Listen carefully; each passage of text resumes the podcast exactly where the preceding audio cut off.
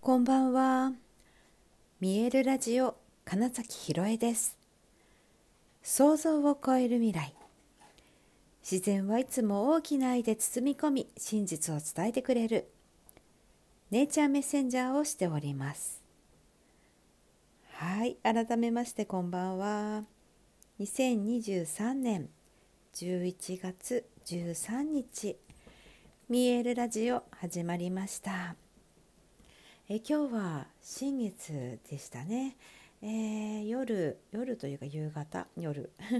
6時18時40分ぐらいが新月点でしたけれども。このね新月は本当に始まりの感じがすごい強かったです。特にま私にとってその昨日の気づきみたいなところからで。朝もねニケさんの散歩しながら多分自分の中深いところにあったうんま、癒しじゃないですけどあそういうことかみたいなのがね、うん、すごくこう腑に落ちて、えー、すごいすっきりした感覚で、えー、なんかあなんだ私はこういう人間かみたいなそのアイデンティティみたいなのがなんかすごくね固まったような、まあ、そんなね一日で。でいろいろとまた今日もねお話しする時間があったんですけれども改めて、まあ、昨日のねあの才能とかの話でありましたけど、うん、私自身のうんその才能というか特技というかは、まあ、本当にねあの直感で、えー、なんかその人の何か読み解くみたいなことに関してかなりどうやら能力が高いぞということが今日もねちょっと実感として分かってきてうん。なのでいやそれで感じ取っている部分の答え合わせ的に要はヒアリングとかもしてるんだなっていうところまで。そう。単にそのヒアリングの能力が高いみたいな話を昨日したと思うんですがそれって何かなっていうとそもそも結構パッとその最初に会った時とかに感じている、えー、ものの答え合わせのために言葉を使っている、えー、その人自身の気づきとしてお渡ししているっていうようなことなんだなっていうのがね今日は分かったのでなるほどと。そうなのであ、まあ、今日施術とかも言ってるんですけれどもそうするとまあ、いわゆるエネルギーを読んでのそのリーディングっていうこととかもよく頼まれるんですよね。でまあ自然となんかわかんないけどわかるっていうことが起こっていてですねこれっていや実はね結構前から自然と使っていたんですよね実は。特にだから向き合った向かい合ってというか顔合わせただけでなんかわかるんだけれどもでもその体に触れるということがね振り付けをしていても施術をしていても多くってそうするとうなんか瞬間的になんかその人の抱えているもの思いとかうそれこそねなんか過去の記憶じゃないですけどなんかわかんないけどそういうのが、うん、キャッチできるっていうだか気を読むっていういうふうに言う人も多分いると思いますし、うん、でそれがね本当どう説明していいか正直わからないですただわかるっていう。で それでも話していくとあやっぱりねっていうことは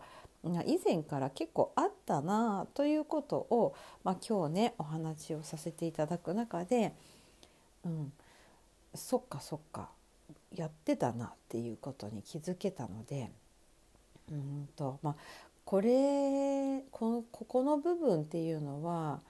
私は本当に全員できると思ってるんですよ誰もがだって感じることだからただ単に。で、まあ、その、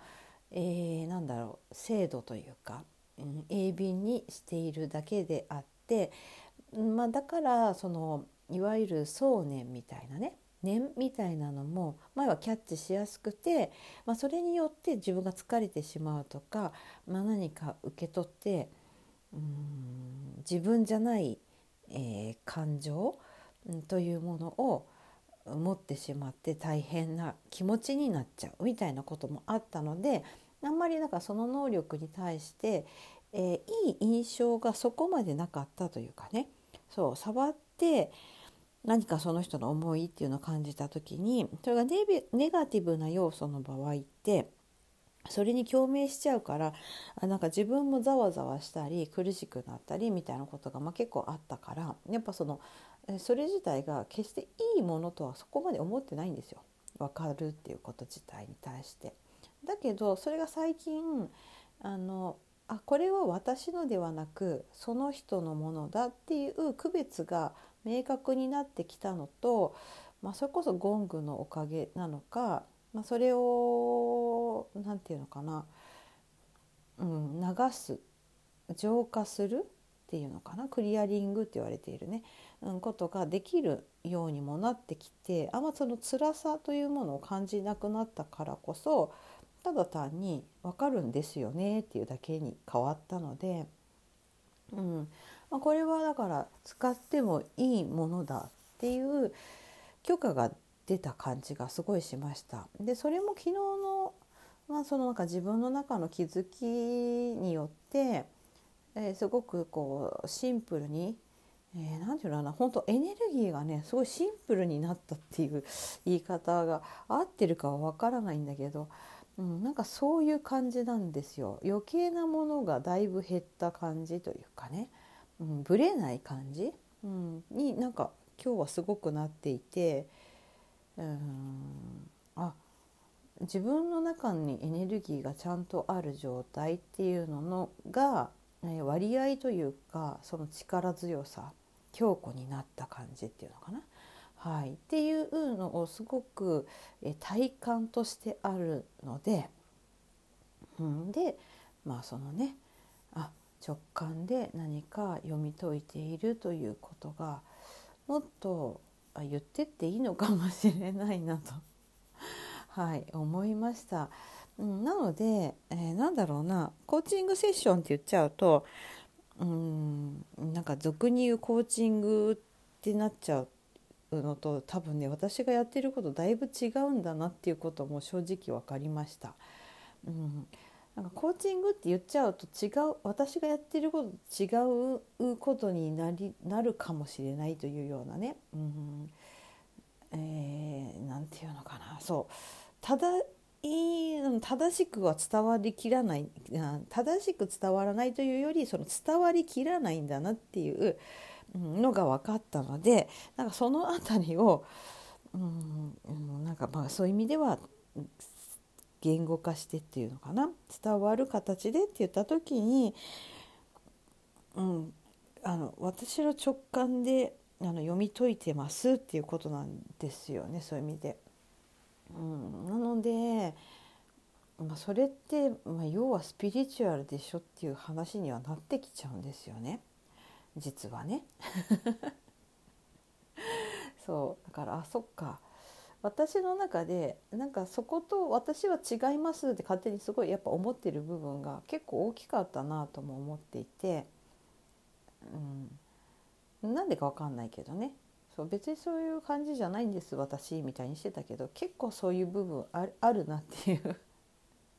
のと実際それすごい使ってるなっていうことがまあ分かったので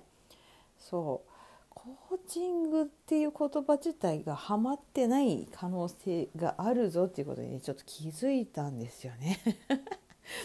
衝撃的ですよねある意味ね、まあ、だってね、このラジオとかでもねそのコーチングのことをお伝えしていますみたいな。でいやもちろんねそのうんとコーチングとしての要素はすごくあるんです正直、えー、そのコーチっていうのは伴走する役割だったり、えー、現在地とその目的地というものを、えー、その方と共に明確にしてじゃあえそこまでのロードマップを一緒に作るってことだったりとかあもちろんそのマインド、うん、と思考の部分に関してのこう変化をもたらすための、まあ、気づきを与えるヒアリング質問をする、うん、っていうようなことだったりもするのでえニュアンスはあるんだけどそもそも最初がなんか分かんないけど分かるっていうとこから始まっちゃってるっていうのはだいぶ違うというか。はい、だからあの正直だから全部答えってその人の中にありますよっていうじゃないですか。でその人が持ってる答えというものを先に分かっちゃうみたいな感じですね。はい、でそれがあのだから小さい時から感じていたなぜこの人は本当のことを言わないのかなっていう部分とつながっているんですけれどもね。はい、そうだから結局ずっとそれは持っていたものだしなんかまあね ある意味封印してたというか、えー、ないものにしてた。時期もあったしでこの、まあ、演出をするようになったりコーチングというものに出会って、えーまあ、あとねいろいろなファシリテーターをやらせてもらったりっていうそのヒアリングっていう時間を持つようになった時にいや思い出したぞと。私はこれを使っていたぞ。っていうふうに、ま、なってきて、まあ、その確信がかなり得られてきたっていう話ですね。はい、ですのでなんかあの、まあ、迷っている方とか、うん、自分の特質って何だろうなとか、うんまあ、思う方がいたらあ、まあ、ひとまずセッションを受けてみてください。はい、はい、なんかわからないけどわかると思うので。はい。ということで本日もご視聴くださりありがとうございました。